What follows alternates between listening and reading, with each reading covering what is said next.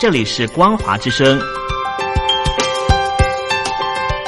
听众朋友，从现在开始，请您一起来关心最近发生的新闻事件。欢迎收听《光华随身听》。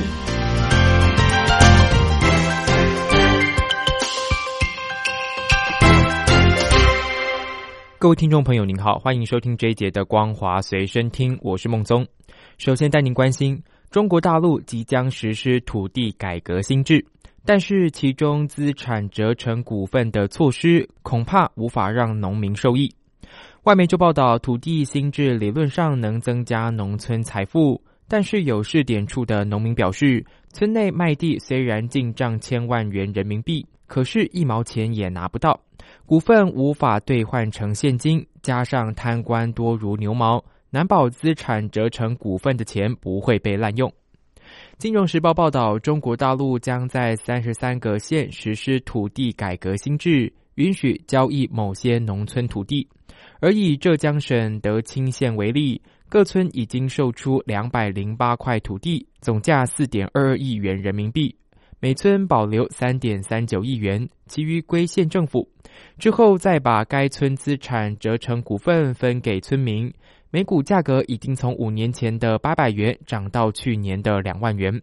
但是许多村民却对此模式感到不满。虽然知道村里靠卖土地赚了上千万元，但是他们一毛钱也没拿到。就算股份价值上涨，可是根本无法换成钱。湖北省武汉华南海鲜市场近期陆续出现不明原因肺炎疫情，民众忧虑是严重急性呼吸道症候群 SARS 再度爆发，而该市场也临时宣布即日起休市整治，重新开市时间另行通知。有民众到场发现出现野味的店铺已经关门，但是附近散落动物内脏，并有空置的铁笼。而武汉市卫生主管单位发出通报，决定对该市场实行修饰，进行环境卫生整治，通知商户配合。落款日期为一月一号。而大量市场商户聚集在市场门口，无法营业。商户纷纷表示，是看到通报之后才知道要修饰。而报道指出，有商户表示，市场西区有几家贩售野鸡、蛇等野味的店铺，在市场附近就有一些摊位附近放置空的铁笼。当询问是否仍有野味贩售时，商户都避谈此事。还有多名卫生主管单位人员在市场中调查。对于湖北武汉爆发不明肺炎疫情，传言是 SARS 导致人心惶惶。而中国大陆当局紧急辟谣抓人，引发网民不满。网民表示，当年 SARS 也是这样，前几个月掩盖真相，结果呢，就是因为很多人不知道，没有预防，才导致疫情蔓延。报道指出，海鲜批发市场近日传出二十七件不明原因肺炎，在元旦该市场突然休息，而武汉市警方声称。八人没有经过核实，散布转发谣言，造成不良社会影响，已经被警方传唤处理。此举引发网民不满。报道说，警方并没有提到谣言的具体内容，也没有公布处罚内容。网民就痛批：汶川地震、SARS、武汉肺炎等天灾人祸时，当局想到的永远不是调查真相，最先做的永远都是抓人、控制舆论。二零一六年的溢价率高达百分之两百八十六的上海帝王浦东新区筑桥镇土地，上个月初刚开售，却遇到市场走弱，可能面临赔售。未来低于预售入市可能成为常态。报道分析，随着土地市场热度下滑，高价地溢价率也走低，地王数量比前几年明显减少。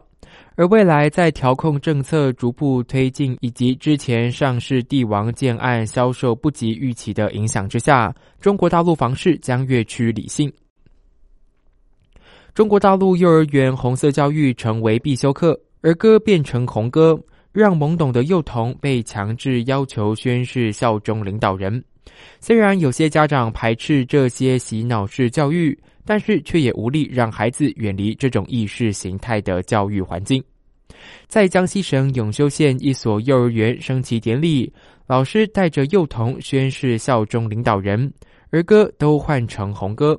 还有幼儿园要求孩子们穿共军服装，家长穿农工服装耕地，重现大生产运动，却不提当年种的是鸦片。